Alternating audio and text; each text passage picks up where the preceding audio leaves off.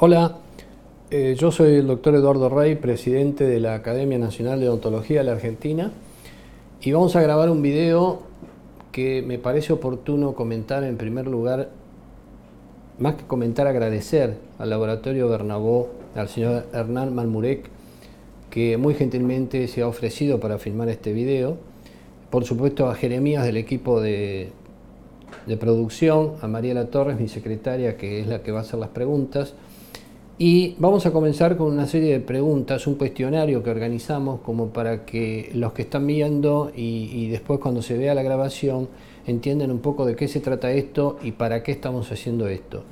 Eh, muy bien, comencemos con las preguntas. ¿Qué es una academia y cuál es el rol? Esta es una pregunta que he recibido muchísimas veces, ¿no? Hay mucha gente que no sabe lo que es una academia, ni entiende qué función tienen las academias nacionales en un país. Yo particularmente creo que en general los políticos y los gobernantes desaprovechan las academias nacionales. ¿Y por qué digo esto? Las academias nacionales están conformadas por profesionales de muy alta jerarquía, en, la, en nuestro caso en la odontología argentina.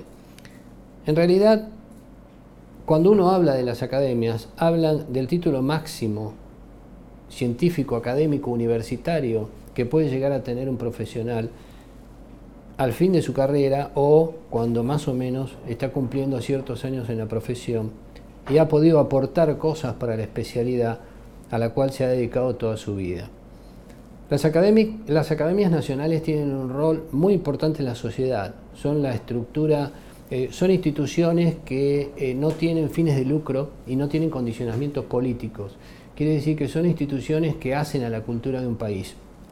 En realidad, cuando vayamos avanzando con el cuestionario vamos a ir viendo un poco, en, nuestro caso específico de, una, de la Academia Nacional de Odontología, cómo puede colaborar, cómo ha colaborado y cómo puede seguir colaborando con la sociedad. Eh, otra pregunta. ¿Qué condiciones son necesarias para lograr ser un académico? Cuando en nuestro caso de la odontología un profesional ha recibido el título de odontólogo y ha realizado la tesis de posgrado, la tesis doctoral, ya tiene condiciones eh, como para acceder a ser académico. No se es académico por postulación propia. Yo no puedo ir y decir quiero ser académico. Se, es, se puede optar a ser académico cuando la academia, la institución, llama a cubrir algún espacio. Los sitiales de académicos están numerados, ya hablaremos de eso, y cuando hay algún alguna renuncia, alguna, alguna desaparición física, entonces la academia llama a un concurso para ser académico. ¿En qué consiste ese concurso? Se le solicitan los antecedentes personales y profesionales al postulante, se analizan, la Academia Nacional de Odontología tiene una comisión de ética que analiza esos antecedentes y luego pasa a la comisión curricular. Esa comisión curricular ve el currículum de ese profesional y postula o no al profesional que quiere ser académico para que la asamblea lo, decida. Cuando los integrantes de la comisión directiva ven los antecedentes y todo este trayecto lleva aproximadamente de seis meses a un año y aprueban lo de la comisión de ética y lo de la comisión curricular, entonces postula al profesional para que éste sea académico. Ahí se hace una reunión de comisión directiva y se vota con una comisión directiva ampliada con todos los académicos para ver si ese profesional puede ser académico. Ha ocurrido que se han presentado profesionales para ser académicos y ha quedado desierto el cargo porque no reunía los requisitos. Y muchas veces hay a lo mejor tres cargos y se postulan cinco, con lo cual por votaciones pueden quedar dos afuera. Pero bueno, esto es lo que ocurre. Eh, llegar a ser académico es complejo. La academia es una institución que tiene una comisión directiva en este caso está representada por mí, que soy el presidente, tiene una secretaria, un tesorero, un vicepresidente y después integrantes de esa comisión directiva que ya lo vamos a hablar más adelante. Y siguiendo estos requisitos, ¿cuántos miembros integran esta academia? La Academia Nacional de Odontología tiene 30 miembros. Hasta hace aproximadamente dos años, todos los integrantes podían ser exclusivamente de la capital federal. En la presidencia anterior del doctor Maki se logró modificar los estatutos y abrir ese cupo para que se puedan postular gentes del resto del país. Y así fue. Y de hecho tenemos nuevos académicos que no son de Capital Federal. Pero el número son 30 académicos. ¿Y cuáles son las especialidades que reúnen? La Academia Nacional de Odontología reúne todas las especialidades de la odontología, o casi todas. En realidad hay más académicos en algunas especialidades que en otras, pero la idea es que todas las especialidades de la odontología estén cubiertas por los académicos. ¿Puede mencionar quiénes son estos académicos que la componen? Sí. En cirugía maxilofacial tenemos ocho académicos, los doctores Basilio Arienza y Fernando Arienza, Adrián Benzini, que es de La Plata, Casariego Zulema, quien les habla, Oscar Rosende, que es de Corrientes, Ricardo Bachur de Córdoba y Guillermo Trigo. En epidemiología y salud pública están las académicas Noemí Bordoni y Adriana Pistocini. En endodoncia hay tres, la doctora Beatriz Maresca, Liliana Artaza y Jorge Fernández Monge. En ortodoncia está Julia Jarafin y Carlos Guardo, siendo que la doctora Jarafin es la secretaria de la academia actual. En radiología el doctor Ricardo Luberti, en bioquímica la doctora Alina Curvelo, en periodoncia están los doctores Hugo Romanelli y Guillermo Rossi, en investigación los doctores Orlando Catanzaro, Ricardo Maki y Ángela Ubios. Hay tres académicos en estomatología, los doctores Eduardo Secotti, Ricardo Esforza y Rafael Gutiérrez. En microbiología está la doctora Marta Negroni. En anatomía patológica bucal está el doctor Daniel Olmedo, en odontología legal la doctora María Teresa Carriego, en odontología integral adultos el doctor Luis Ernesto Tamini y en odontopediatría Gabriela Scaniet. Estos profesionales que integran la lista de los académicos en cuestión son profesionales que por su actividad actual o la actividad pasada han tenido un desarrollo descollante en la odontología argentina. Muchos apellidos de estos que yo nombré son conocidos, son muy conocidos por las especialidades. Hay otros que todavía están en funciones. Acá hay decanos de facultades privadas, acá hay eh, profesionales que son especialistas y han ejercido durante muchos años la especialidad, por ejemplo, en lugares públicos, en hospitales, en instituciones. Yo prácticamente desarrollé toda mi actividad entre la UBA, la Universidad de Buenos Aires y la Academia Nacional de Medicina había un servicio de ontología en el Instituto de Investigaciones Hematológicas Mariano R. Castex, perteneciente a la Academia Nacional de Medicina, con un servicio de ontología del cual fui jefe durante muchos años y ahí atendíamos patologías muy específicas, todos pacientes con trastornos del mecanismo de coagulación. Eso hizo que en mi caso me dedicara muy especialmente a ese tipo de pacientes, cosa que todavía sigo haciendo, y que entonces en la Academia Nacional de Odontología vieran un poco la trayectoria en la Academia Nacional de Medicina y eso me facilitó mucho la llegada como académico. Bien, eh, teniendo tanto bagaje entre profesionales, académicos y especialidades, ¿existe alguna interrelación entre las academias nacionales? Sí, existe una muy buena interrelación con las academias nacionales. Eh, en realidad, cuando eh, yo asumí la presidencia y mediante las reuniones que se hacían en comisión directiva, estábamos viendo un poco cómo eran las actividades de las otras academias nacionales. Y hace dos años aproximadamente, yo tuve oportunidad de participar como presidente de esta academia con una reunión interdisciplinaria con todos los académicos que fuimos, los presidentes de las academias nacionales que fuimos invitados en ese momento a la provincia de Tucumán, por la gobernación de Tucumán, y en esos dos días pude conocer y pude entender perfectamente bien cómo son las relaciones entre las academias. Todas las academias son útiles, todas las escuchar a académicos de Academia de Historia, de Academia de la Empresa, de las Academia de Farmacia y Bioquímica, del folclore, etcétera, etcétera, realmente es un gusto y uno puede aprender muchísimo en todo esto. Hace aproximadamente cuatro o cinco años, quizá un poco más, las academias nacionales comenzaron a hacer un libro anual donde se publica generalmente para fin de año y donde todas las academias hacen su aporte de acuerdo al título seleccionado para ese libro. Este año eh, tuvimos una reunión eh, exactamente el 4 de junio, por, por, supuesto una reunión virtual, donde todas las academias coincidieron en que el mejor tema iba a ser eh, lo que está pasando con el COVID-19, lo que está pasando con la pandemia y lo que está pasando con la cuarentena producto de esa pandemia. En realidad se expusieron cuatro títulos, como les vuelvo a repetir, hay académicos de otras academias que realmente tienen una historia muy rica en lo que es la filosofía y la cultura del país eh, estamos en un momento de selección de uno de esos cuatro títulos para poder comenzar a desarrollar específicamente los capítulos inherentes a cada academia.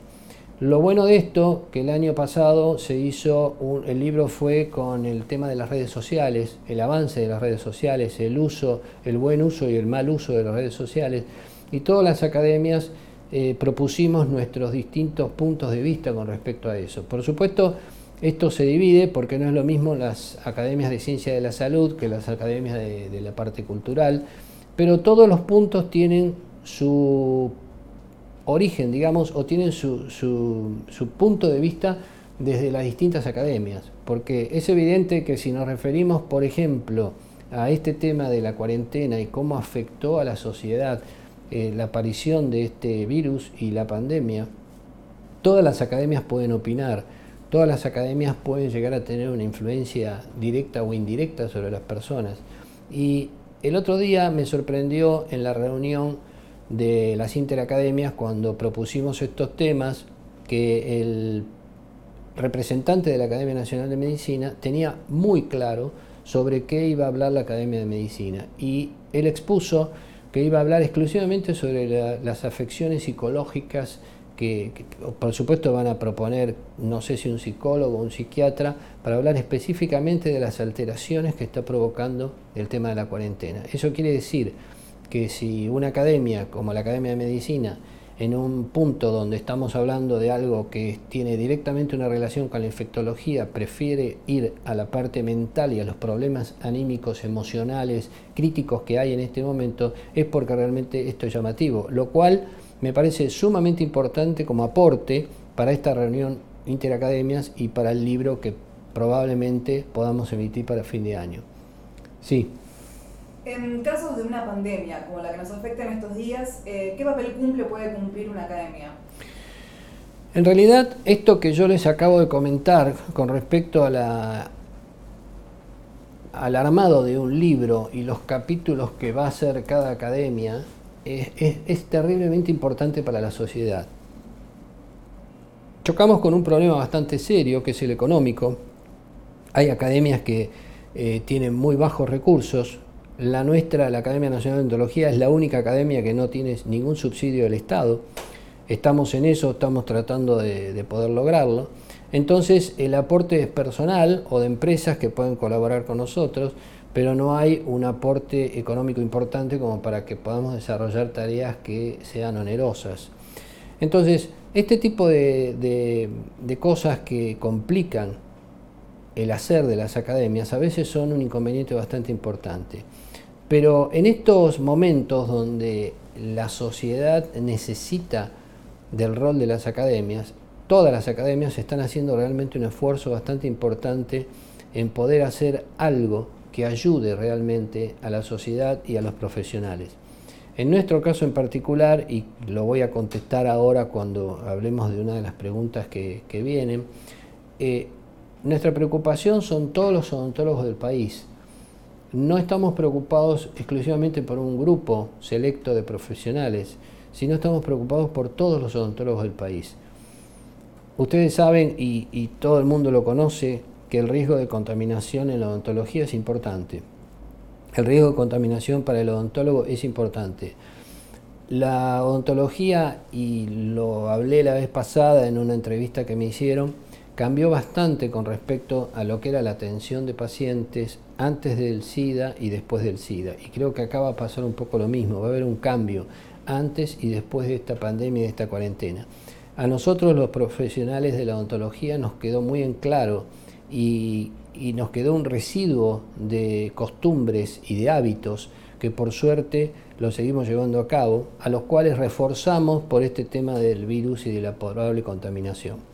¿Qué quiero decir con eso? Cuando eh, la odontología se ejercía sin guantes, los profesionales metíamos la mano en la boca de los pacientes sin guantes, hacíamos cirugía eh, ambulatoria sin guantes y después nos lavábamos bien las manos y al mediodía nos íbamos a, almorzar algo o nos íbamos a comer un, un sándwich que lo tomábamos con las mismas manos que habíamos estado operando el paciente.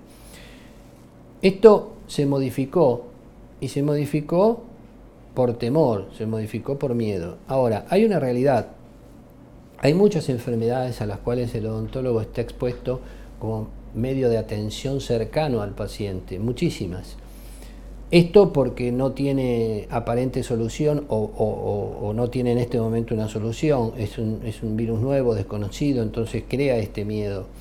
Ahora, en esa época, cuando empezó el tema del HIV, el tema del SIDA, el problema era el pincharse con las agujas de anestesia, cuando nosotros aplicábamos la anestesia, eh, en un principio esto era bastante serio porque no había un tratamiento. Hoy en día ya el paciente que se pincha, el profesional que se pincha con un paciente con, con, con HIV o con SIDA, directamente tiene que ir al tratamiento médico con los retrovirales y todo lo que indican los infectólogos.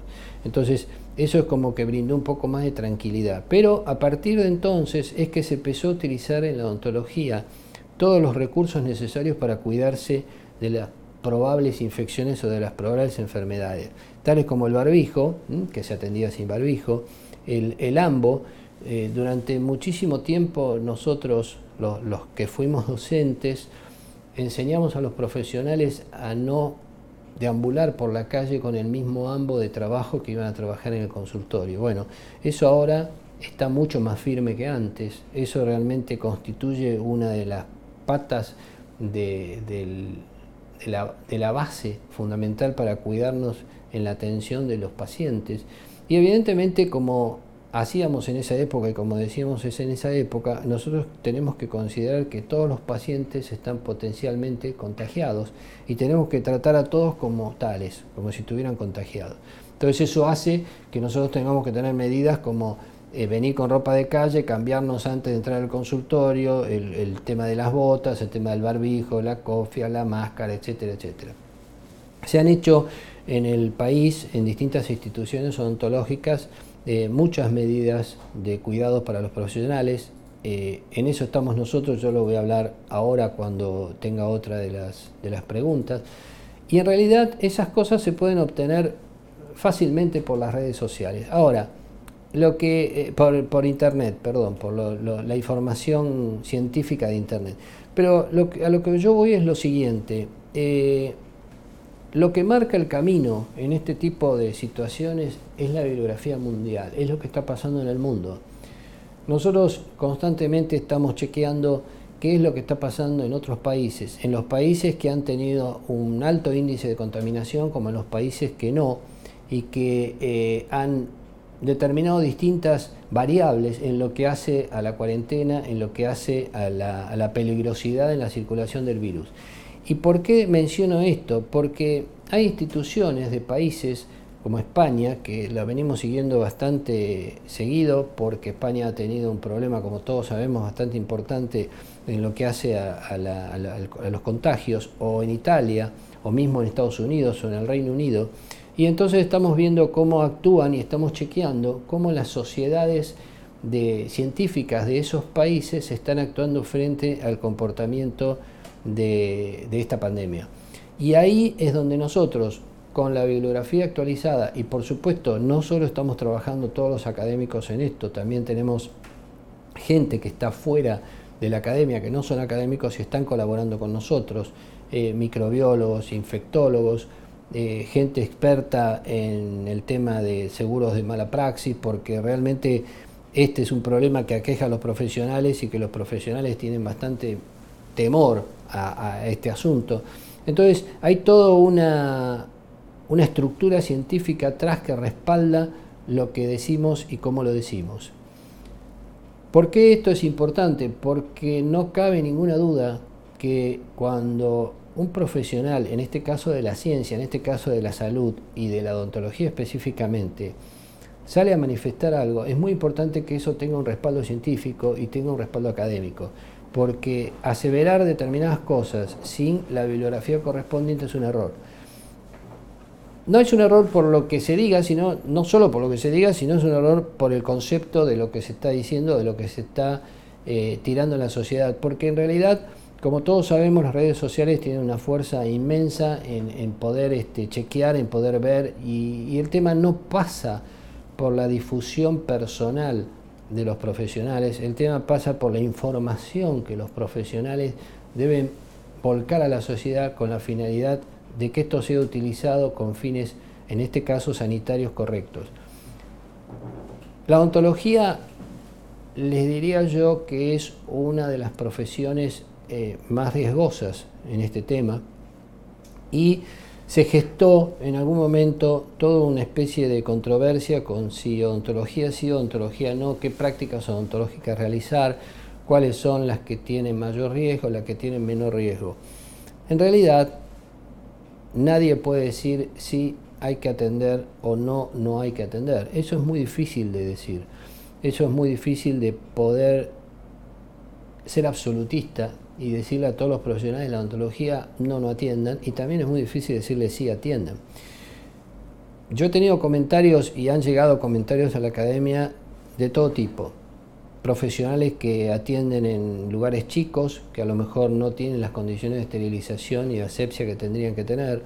Profesionales que tienen pacientes esperando en la vereda, que no están cumpliendo con el, el requisito básico de la distancia sanitaria que tiene que haber entre paciente y paciente, profesionales que acumulan pacientes y hasta de profesionales que atienden sin barbijo. Esto, eh, por supuesto, no solo va en contra de la profesión, sino que va en contra del mismo profesional y va en contra de los pacientes, porque si no se ponen en, las medidas de seguridad, no se ponen en práctica, obviamente estamos a contramano de lo que está haciendo el mundo. Entonces, cuando nosotros hacemos este tipo de grabaciones y cuando eh, tratamos en lo posible de difundir lo hacemos con toda la intención de llegar a los profesionales cercanos y lejanos. No nos olvidemos que nuestro país es muy grande, no nos olvidemos que existen profesionales que están trabajando en zonas inhóspitas y que están trabajando en zonas donde a lo mejor no llega un autoclave para que puedan autoclavar los elementos o la estufa seco no tiene todas las condiciones que tendría que tener. Entonces, nuestra tarea es llegar a todos esos profesionales para que veamos de qué manera podemos minimizar la carga viral en la atención odontológica y de qué manera los podemos ayudar con información. Eh, yo soy un convencido que lo mejor que puede hacer un profesional de la salud es leer e informarse. Los profesionales que no se actualizan y no leen o se informan realmente van a tener más complicaciones en entender todo esto que está pasando que los que sí lo hacen. Y este es un llamado en general para todos los profesionales de, de de todo tipo, porque eh, ustedes saben que en la odontología, como yo les mencioné, los distintos académicos que hay, tenemos profesionales eh, académicos en todas las disciplinas. Y entonces, eh, a mí me llegan preguntas como que qué puede variar las normas de bioseguridad para los tratamientos de ortodoncia o los tratamientos de endodoncia. Bueno, en realidad, las normas de bioseguridad son unas. Nosotros tenemos que seguir atentamente todas las normas de bioseguridad que están, que en general son buenas y coinciden eh, eh, de todas las instituciones que están saliendo normas de bioseguridad. Puede haber alguna que disienta con otra en algunos detalles, pero en general todas las normas de, bioseguridad que he leído y que están dando vueltas son buenas. Eh, estamos trabajando en otras cosas que ahora las vamos a comentar, pero en realidad esas cosas sirven como para, para poder leerlas e informarse y tratar en lo posible de llevarlas a cabo. Eh, ¿Hay alguna otra pregunta? Sí, con respecto a la bioseguridad en tiempos del COVID-19 y el foco en la profesión odontológica, ¿la academia está organizando alguna actividad o organizó alguna? Eh, sí. Cuando comenzó esto, que para la sociedad fue un baldazo de agua fría, los argentinos no, no teníamos en épocas recientes una sensación de de, miedo, de temor, de inseguridad, de angustia y de, poder contagiarnos de algo como la tenemos en este momento y como, creció en el momento de la, de la cuarentena y de la pandemia. comenzamos a ver un montón de cosas, comenzamos a ver cómo aparecían sugerencias en los medios, en los diarios, en las revistas, de hacer tal cosa o de hacer tal otra.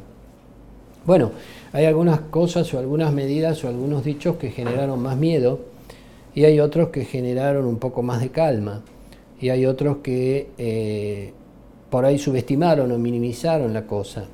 Yo creo que en esto no se puede ser juez de decir qué es lo que está bien y qué es lo que está mal. Simplemente hay que atenerse a la información científica. La academia, en ese sentido, organizó tres videos para su difusión, que también está colaborando el Laboratorio Bernabó y los está, eh, a partir de ahora, a partir de esta charla, los va a difundir, que son videos instructivos, gratuitos, que se pueden obtener contactándose con el mail de la Academia Nacional de Odontología. Eh, esos videos son, el primero es del doctor Cristian Mosca, que es experto en microbiología y en toda la parte de asepsia y antisepsia. El segundo lo dicta el doctor Jaime Castellanos, que es de Colombia, en la Universidad del Bosque de Bogotá, que es eh, virólogo y habla un poco más específicamente del virus. Y el tercero se lo pedimos al doctor Roberto Chaluquian, que es experto en los temas de mala praxis y dada la preocupación que hay de muchos colegas con respecto a la mala praxis, él gentilmente se ofreció para hacer ese video. La academia lo que hace es a quien lo solicita, le envía los videos y los videos tienen un cuestionario de algunas preguntas para que el colega conteste ese cuestionario en base a lo que escuchó en el video. Una vez que eh, las respuestas vienen a la academia, la academia le otorga un certificado como que hizo ese curso o ese mini curso con los videos que, se han difundido. El tema es que eh, ya se mandaron algunas difusiones para los videos y en el primer día tuvimos como 180 pedidos para esos videos, cosa que es muy buena, porque los videos son prácticos, son bastante claros y son eh, realmente una ayuda para el colega, para el profesional. Y bueno, eso ahora el laboratorio Bernabó lo va, lo va este, a viralizar un poco más y se va a poder trabajar un poco más en base a esto. Por otro lado, hemos establecido unas eh, normas o guías de bioseguridad, porque en realidad no se puede hacer algo rígido, porque esto es tan cambiante y el tema del virus es cambiante y el tema de la epidemiología y de la infectología, entonces lo que establecimos fue un protocolo eh, basado en los antisépticos que se están utilizando, en, la ropa para el profesional, los barbijos, etcétera, etcétera. Toda esa guía eh, la terminamos de, confeccionar estos días. Colaboró la doctora Negroni, que es académica de la Academia Nacional de Ontología, también el doctor Mosca, y colaboró el doctor Marcelo Corti, que es el jefe del Departamento de Infectología del Hospital Muniz y profesor titular en la Cátedra de Infectología de la Facultad de Medicina de la UBA. Eh, tardamos en hacer esto porque justamente lo chequeamos y lo rechequeamos y les vuelvo a repetir algo que es muy importante, la bibliografía. Estos videos, la guía y los videos tienen una bibliografía súper actualizada. Hemos bajado, hemos conseguido publicaciones hace un mes y estamos constantemente leyendo lo que está pasando en el mundo y tratando de adaptarnos en nuestro país a las mejores condiciones de sanidad como para poder seguir trabajando. Este es un trabajo que lo venimos haciendo en la academia. Cada cosa que que se propone o que pasa, se la estamos, la estamos compartiendo entre los 30 académicos, recibimos la información, la depuramos y después lo, lo, hacemos. Y por otro lado, y ya que estamos hablando de los trabajos de la academia, se organizó con el Laboratorio Bernabó un premio que eh, en este momento no tengo el título, pero el laboratorio ya lo va, lo va a difundir, que es un premio económico bastante importante para los que ganen eh, un trabajo sobre investigación en este tema del, del COVID-19, que en realidad no va a ser este, investigación directa porque hay muchos casos todavía y no tenemos una suficiente cantidad de casos como para poder eh, establecer un premio importante. Pero la idea es que eh, se haga un rastreo bibliográfico y ver qué aportes se pueden hacer en la ontología. ya, ya el premio se va a difundir y esperemos poder realizarlo para antes de fin de año. Esas son un poco las actividades que estamos organizando eh, con respecto a esto que está pasando en este momento. Sí. ¿Cómo es la relación entre la academia que preside y las otras instituciones odontológicas? En realidad, la Academia Nacional de Odontología no compite con ninguna institución del país. La academia está para hacer aportes, está para ser consultada a nivel científico, está para colaborar. Vez, pasada habían pedido un tema de, salud bucal de prevención para las provincias. Tenemos buena relación con este, ministros de salud provinciales que a veces piden colaboración tenemos, eh, habíamos establecido una relación que todavía no, se concretó con el ANMAT como para colaborar con el ANMAT con algunas cuestiones odontológicas y en realidad la relación con las instituciones es buena, nosotros charlamos mucho con, dirigentes de otras instituciones, por supuesto estamos para sumar y para acercarnos y para ayudar. En realidad la academia, como les dije al principio, que no tiene un rol eh, no tiene fines de lucro ni tiene un condicionamiento político, puede actuar sin ningún problema con todo el mundo. El año pasado eh, hicimos una reunión con todos los decanos de las facultades públicas y privadas, con muy buena concurrencia, estuvieron todos, y los que no estuvieron mandaron algún representante por tres o cuatro temas que teníamos que tratar en ese momento, y realmente fue muy buena la reunión y se logró un acuerdo bastante importante. Y en otro momento hicimos una reunión con todos los presidentes de los colegios, nacionales por un tema de los títulos y todo eso, y también resultó una reunión muy buena. No sé si hay alguna pregunta más o si hay algo que me quieran preguntar. Por el momento no, invitamos igual a quienes quieran realizar alguna pregunta al doctor, que la puedan hacer, serán leídas y respondidas. No sé si usted quiere agregar algo más. No, yo quiero eh, agradecer nuevamente y quiero dejar bien en claro para qué sirven estas difusiones y para qué sirven estos, estos videos y estas entrevistas. Yo creo que lo más importante que puede hacer una institución, y en este caso la academia, que es la que me toca presidir en este momento, es colaborar con la sociedad y colaborar con la ciencia. Realmente, y lo hablamos un poco al principio, eh, ser académico es un orgullo y llegar a lograr una, un, título de este tipo en, la carrera profesional, para mí por lo menos, es, es lo más importante a nivel profesional que puede ocurrir. Entonces, creo que la mejor manera que nosotros tenemos los académicos de colaborar con la sociedad es usar todo nuestro prestigio y usar toda nuestra sabiduría, si es que la tenemos, en ayudar a la sociedad, en apoyar a los profesionales y en colaborar con los que más lo necesiten. Hay vuelvo a repetir, profesionales que no están en grandes ciudades y que realmente requieren ayuda. Nosotros eh, está en, la página web, está la, Academia Nacional de Ontología, están los teléfonos, están los mails, para lo que sean y lo que necesiten nosotros estamos dispuestos a colaborar. Eh, le agradezco muchísimo a la mesa directiva de la Academia, al doctor Guillermo Trigo, que es el vicepresidente, a la doctora Julia Harfin, que es la secretaria de la Academia, y al doctor Jorge Fernández Monge, que es el tesorero. Eh, con este grupo estamos haciendo todo lo que podemos, todos los otros académicos están colaborando muchísimo, con lo cual les agradezco en este momento a todos ellos por la ayuda que, que yo estoy recibiendo en la presidencia y por supuesto a Bernabó nuevamente por la posibilidad de difundir esto. Muchas gracias.